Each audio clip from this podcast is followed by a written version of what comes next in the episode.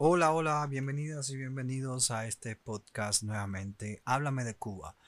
Yo soy de Camerón Cubano y como cada semana trato de hacer al menos un, un episodio de este podcast en el que pues muchas veces, o digo que la mayoría de las veces lo hago bastante improvisado, tratando de eh, dar mi opinión de manera natural, sin tener que, que hacer un guion y pues trato de llegar a ustedes, aunque no soy precisamente comunicador, por lo menos intento transmitir mi experiencia de vivencias que tuve en Cuba mientras estuve allá y también pues reflexiones sobre todo la situación actual de mi país.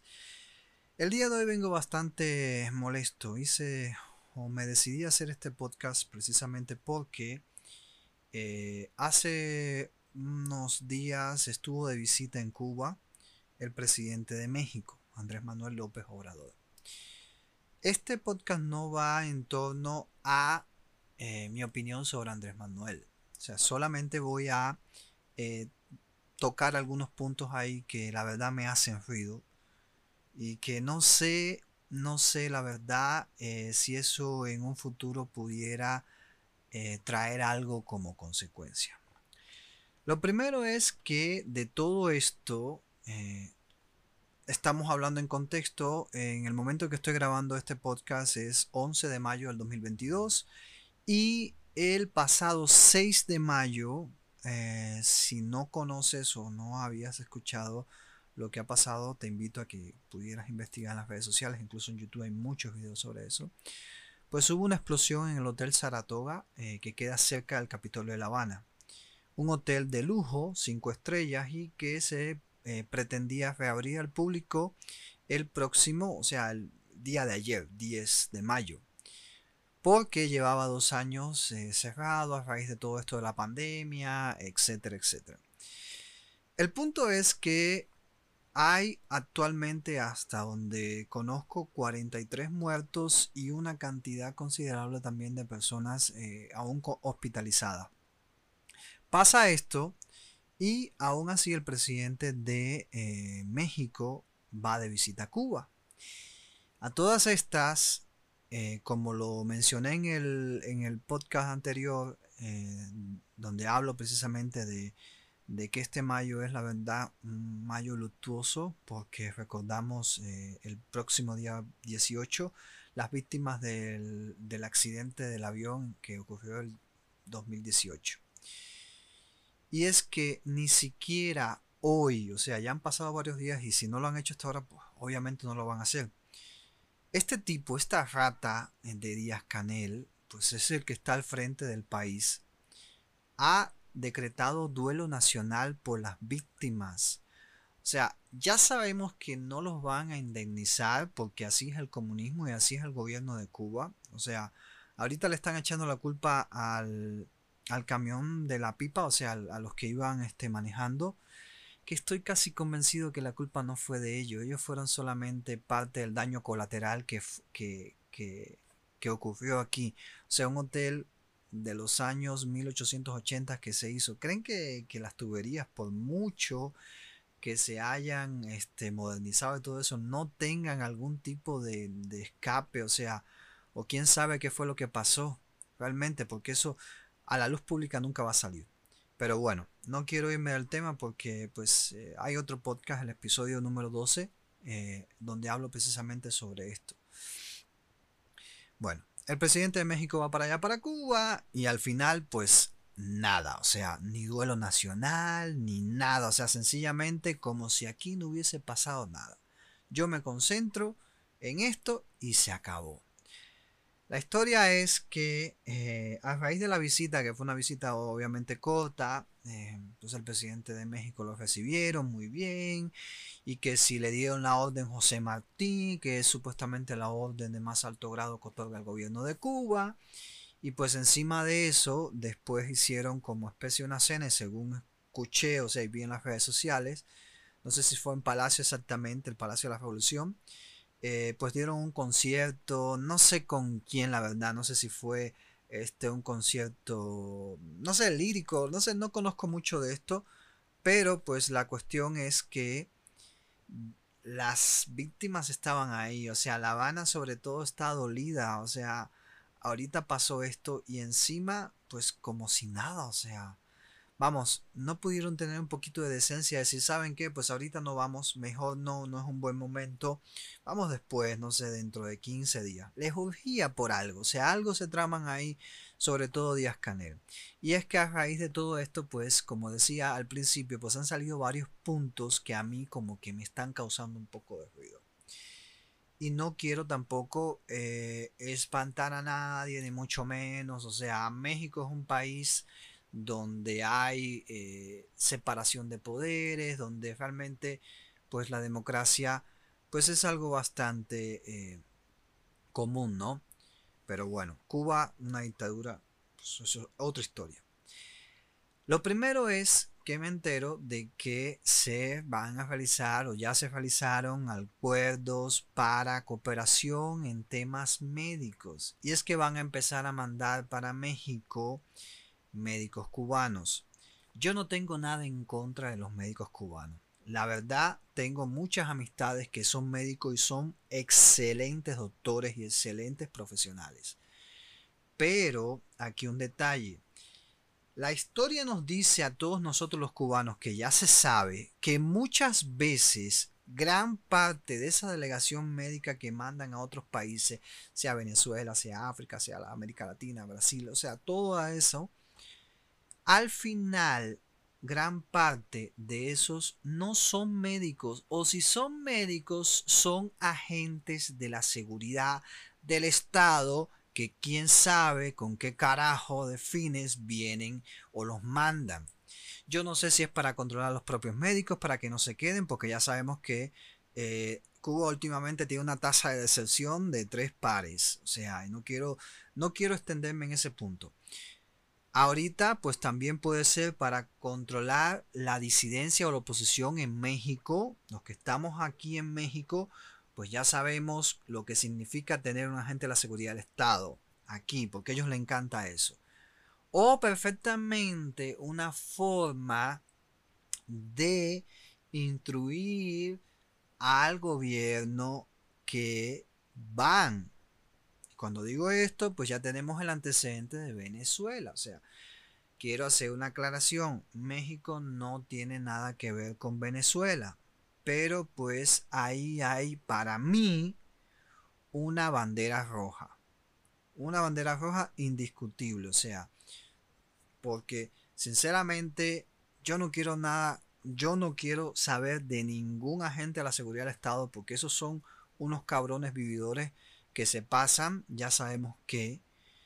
Y por otra parte, los médicos, pues como ya conocemos, son los nuevos esclavos de la dictadura desde hace años, como los que tuvieron misiones, ya sea médicas, educativas, del deporte, lo que sea, que al final sabemos que el gobierno de Cuba se va a quedar con el 80% del salario que se les vaya a pagar a esos médicos y no cobran nada barato porque eh, en Brasil ya se sabe aproximadamente cuánto cobraba cada médico y cuánto le dejaban al médico. Y el resto se lo quedaba a quien precisamente todas estas empresas que tienen que ver con las Fuerzas Armadas de Revolucionarias de Cuba y que al final pues eh, todo eso va para las arcas del gobierno pero para las arcas de ellos sobre todo. En Cuba no hay dinero, pues sí, para comprar comida, para mantener a la población bien, pero para ellos, este, sí, para mantener sus viajes, sus lujos, los, los nietos de, de, Fidel y de Raúl que anden por ahí paseándose en yates, viajando por aquí, para ellos sí, pero para el pueblo no. Entonces, vuelvo, no me, no me quiero ir del hilo porque la verdad, pues muchas veces me pongo a divagar un poco. Entonces, la otra cuestión aquí que me hace un poco de ruido y que podría ser una bandera amarilla naranja es precisamente lo que dijo Andrés Manuel López Obrador, presidente de México, del dictador Díaz Canel. Lo voy a leer aquí textualmente porque hoy, o sea, obviamente no, no me lo sé de memoria, ¿no? Lo busqué y Eso como que me causa un poco de ruido. Dice así, una de las tantas cosas que él dijo, Andrés Manuel dice, quiero expresar también abiertamente mi gran satisfacción por constatar que Cuba tiene un extraordinario presidente. Será un pedazo de hijo de puta, ¿no? Miguel Díaz Canel. Un hombre honesto, no sé de dónde, trabajador, humano, una buena persona, un buen servidor público y un buen ser humano. Y eso me dio mucho gusto porque, repito, se trata de un pueblo de un país hermano.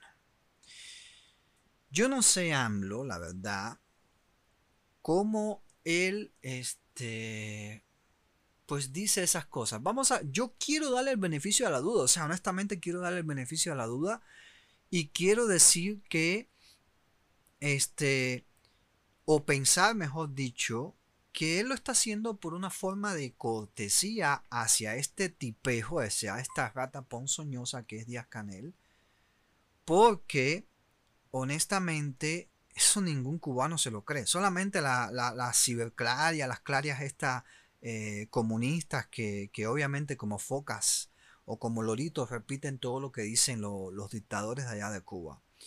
Pero yo quiero pensar, o sea, y estoy dándole el beneficio a la duda, que esto es una mera cortesía de un presidente a otro. Pero vuelvo y repito, esto me está haciendo ruido. Médicos cubanos, ahora este lo viene a ensalzar públicamente y encima pues también le echa la culpa al bloqueo económico, al bloqueo, o sea, fíjense que para empezar está mal. Al bloqueo de que Cuba esté así gracias al bloqueo económico. O sea, para empezar está mal, vuelvo y repito. No es un bloqueo económico, es un embargo económico. Bien, y voy a hacer un poquito de historia aquí para aquellos que siguen hablando de que no, es culpa del bloqueo. El único bloqueo que existe en Cuba es el bloqueo interno. Y ahorita me voy a referir a eso. La primera vez que a Cuba se le impuso un embargo por parte de Estados Unidos no fue después del 59, fue antes, fue el 14 de marzo de 1958, durante la dictadura de Fulgencio Batista. Y fue precisamente para limitar la compra de armas por parte del ejército de Batista. Y la segunda vez fue en octubre de 1960. Bien, hay que aclarar ahí. ¿Por qué ocurre este segundo embargo económico después que Fidel Castro y sus secuaces llegan al poder? Fidel Castro, como buen populista, como buen dictador, como pichón de dictador, ¿qué fue lo que hizo? Pues empezó a nacionalizar empresas americanas y a expropiar de precisamente propiedades de cubanos o americanos que vivían allá. ¿Con qué objetivo? Pues para ganarse al pueblo. Fue lo único, o sea. La economía de Cuba estaba muy bien antes del 59. Él acabó por, completo con esta economía. En Cuba, antes del 59, había una cabeza de ganado por cada habitante. Por cada habitante, o sea, una vaca por cada persona que había en Cuba. O sea, estamos hablando que en esa época había alrededor de poco más de 6 millones de personas, 6 millones de cubanos. Estamos hablando de una masa eh, de, de reses grandísima. Y Fidel Castro pues acabó con todo eso. Y es que obviamente Cuba dependía en gran medida de Estados Unidos. El 73% de las exportaciones se hacían hacia Estados Unidos. Y el 70% de las importaciones eh, procedían de, Estados Unidos. Entonces estamos hablando de que dependíamos por completo de eh, los americanos en este sentido, económicamente hablando. Y no está mal, o sea, porque si tú tienes ahí una persona, o sea, con el que puedes comerciar directamente a 90 millas, ¿para qué tú te estás metiendo en bronca con él? O sea, para empezar, ellos precisamente hubiesen hecho las cosas bien, las hubiesen hecho bien si Fidel Castro llegó al poder. Que no digo que todas las cosas en, antes del 59 estaban bien, o sea, obviamente no. Yo no estoy de acuerdo precisamente con muchas atrocidades que se cometían, pero lo que vino después yo no sé si fue peor, o sea, fue peor precisamente.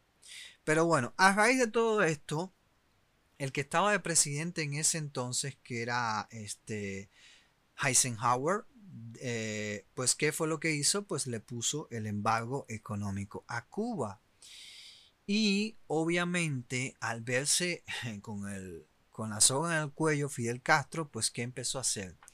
Pues se abrió a la entrada de los rusos. Nikita Khrushchev, que en ese momento, pues obviamente, este, quería una base militar cerca de los Estados Unidos, o sea, porque estábamos en plena Guerra Fría. En plena Guerra Fría y lo que necesitaba era eso. Entonces Fidel Castro pues dijo, no, pues vengan para acá. Y vamos, y vamos a con los rusos. Y ahí fue cuando empezaron a suceder una serie de cuestiones, incluso el desembarco de Bahía de Cochino y pues la crisis de los misiles, etcétera, etcétera que pues obviamente las tensiones se pusieron a, eh, al nivel máximo. ¿Qué sucede? Que eh, en ese momento a Cuba no le importaba el bloqueo para nada. ¿Por qué? Porque los rusos le daban de todo. De Cuba se mandaba para allá azúcar y los rusos nos mandaban petróleo, camiones, armas, este, prácticamente de todo, o sea, comida, eh, incluso equipamiento. O sea, hay muchos cubanos que todavía conservan refrigeradores rusos, lavadoras rusas, o sea, ventiladores rusos. Y, y la verdad, pues eso resolvió el problema en su momento. Pero ¿a costa de qué? A costa de que la economía se fue al carajo. O sea, supuestamente él iba eh, o prometió al pueblo que, que, íbamos a tener leche, carne, íbamos a tener de todo. Y al final, ¿qué pasó? ¿Qué fue lo que pasó? Pues ya sabemos el resultado de Cuba en lo que hoy nos hemos convertido. En todo el tiempo que duró la ayuda, entre comillas, porque son, obviamente, o sea, supuestamente era un préstamo, creo que era pagar al 5% en no sé cuántos años, o sea, hoy todavía se hace poco, hace unos años, este, Rusia terminó condonándole a, a Cuba el 90% de la deuda que teníamos con, la ex Unión Soviética. Fíjense si, si, si, la cosa iba tan grande con Cuba, a raíz de que se aliaron, el gobierno ese salió a, a la Unión Soviética, que hasta allá se pensaba hacer, que se empezó a hacer una central nuclear. O sea, hasta ese punto.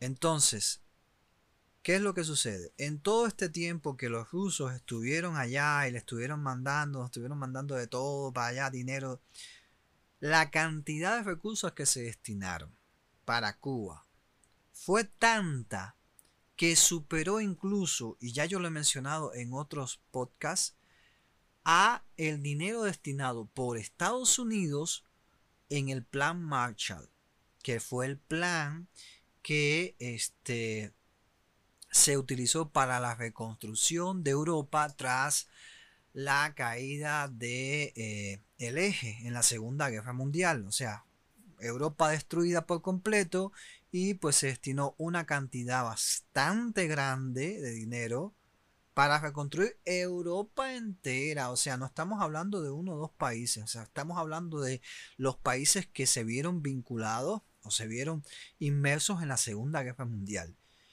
Y los rusos destinaron más dinero que eso solamente para un país de 11 millones de habitantes, o sea, una islita ahí. Y ya sabemos que, no fue, o sea, económicamente hablando, pues también eso significó que le permitieran a los rusos meter este, bases de radioescucha como las que había en la universidad donde yo estudié, en la UCI.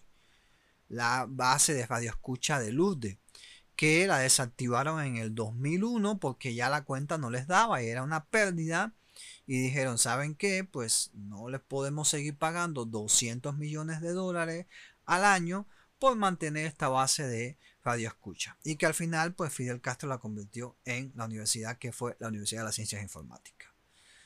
Pero bueno, ya que estamos hablando de embargo económico, ya sabemos ahí que ese embargo tiene más hoyos con, un queso suizo. O sea, ahí hay demasiadas eh, brechas. O sea, actualmente ese embargo no es tan así. O sea, allá en Cuba yo vi, o sea, yo lo vi, cajas de pollo que, que venían de Estados Unidos. Y como eso, pues obviamente para algunas cosas sí funciona y para otras no. Y es solamente embargo económico. Bloqueo no es, no hay bloqueo económico. Y a Cuba no le dolió para nada mientras nosotros estábamos chupando a la teta de los rusos. Antes del 90 a Fidel Castro en ningún momento se le pasó a hablar del bloqueo, como dice, como decía él, o el embargo económico. ¿Por qué? Porque recibíamos todos los rusos. O sea, que estábamos creo que al 80% en este caso de las importaciones dependíamos de los rusos. Y entonces como a Fidel Castro no le dolía eso, pues dijo, pues a él no le preocupaba. Ah, cuando ya le quitaron la teta, que se cae el muro de Berlín y posteriormente Dmitry Gorbachev desintegra la Unión de Repúblicas Socialistas Soviéticas, ahora sí el bloqueo, como decía él, ahora sí, ahora sí hay que ir a las Naciones Unidas a quejarse del, embargo económico, del bloqueo económico. Ah, mira qué conveniente, ¿no? O sea, antes como tenías la, la teta de los rusos, pues no. No, no, ahí no, no, no, no te quejabas. Pero ahora como te la quitaron, pues ya entonces ahora sí, ahora sí hay bloqueo económico, ahora sí Cuba sufre, o sea, y yo no digo que el embargo económico, obviamente, para algunas cosas sí nos duele más a nosotros los cubanos de a pie que a ellos. Porque ellos que, o sea, no entran a Estados Unidos, ah, les vale madre, o sea, no les importa para nada. Ellos pueden viajar y vivir viajando por el mundo entero con el dinero del pueblo y pues que no vas a ir a, no sé, a New York, no vas a ir a, a, a Disney, no, o sea, eso no les importa y no todos, o sea, de hecho los grandes dirigentes de allá creo que sí son los que están limitados a entrar a Estados Unidos, pero en algunos casos sus hijos pues están estudiando en universidades allá, están, este, viajan cada cierto tiempo y es gran parte de la, eh, por así decirlo, de estos eh, comunistas que predican desde Estados Unidos y que quieren que obviamente Estados Unidos nuevamente salía a Cuba y que le perdone todo y que el levantamiento del embargo económico, cuando al final pues ellos pues no sufren para nada, o sea, los, más afectados ahí somos, somos el pueblo de a pie, somos el pueblo de a pie los que estamos afectados. Y ya que estamos hablando de bloqueo, o sea, lo que hay en Cuba, si todavía queda alguna duda de que en Cuba hay un embargo económico en lugar de un bloqueo, como ellos viven diciendo, pues vean lo que está pasando ahorita con Rusia eh, a raíz de la invasión a Ucrania. Eso sí es un bloqueo económico. Eso sí de verdad es un bloqueo económico. No la basura que se, que, se, que se ponen a hablar allá de que el, el bloqueo de Estados Unidos. No, eso sí es un bloqueo económico y tampoco, y tampoco la verdad le ha funcionado mucho. Entonces, ¿de qué estamos hablando? El único bloqueo económico que hay en Cuba es el bloqueo que existe del gobierno de esa dictadura para con los cubanos de a pie. Como lo vi en un video que sacó hace poco un cubano, que no, no, no vi el nombre de él, en TikTok, lo pueden encontrar ahí, precisamente hablando de que a raíz de la visita de López Obrador, pues parece que se hizo esas declaraciones hablando de que la culpa de la economía cubana que estuviera tan mal es a causa del, del bloqueo económico cuando en realidad pues él lo dice bien claro. El bloqueo económico es el que hay en Cuba porque es cuando alguien agarra por ejemplo una pita de pescar, se va al mar, se va a pescar, trae sus pescados y lo agarra un inspector, le mete una multa, le quita el pescado y posiblemente también lo lleve preso, solamente por eso.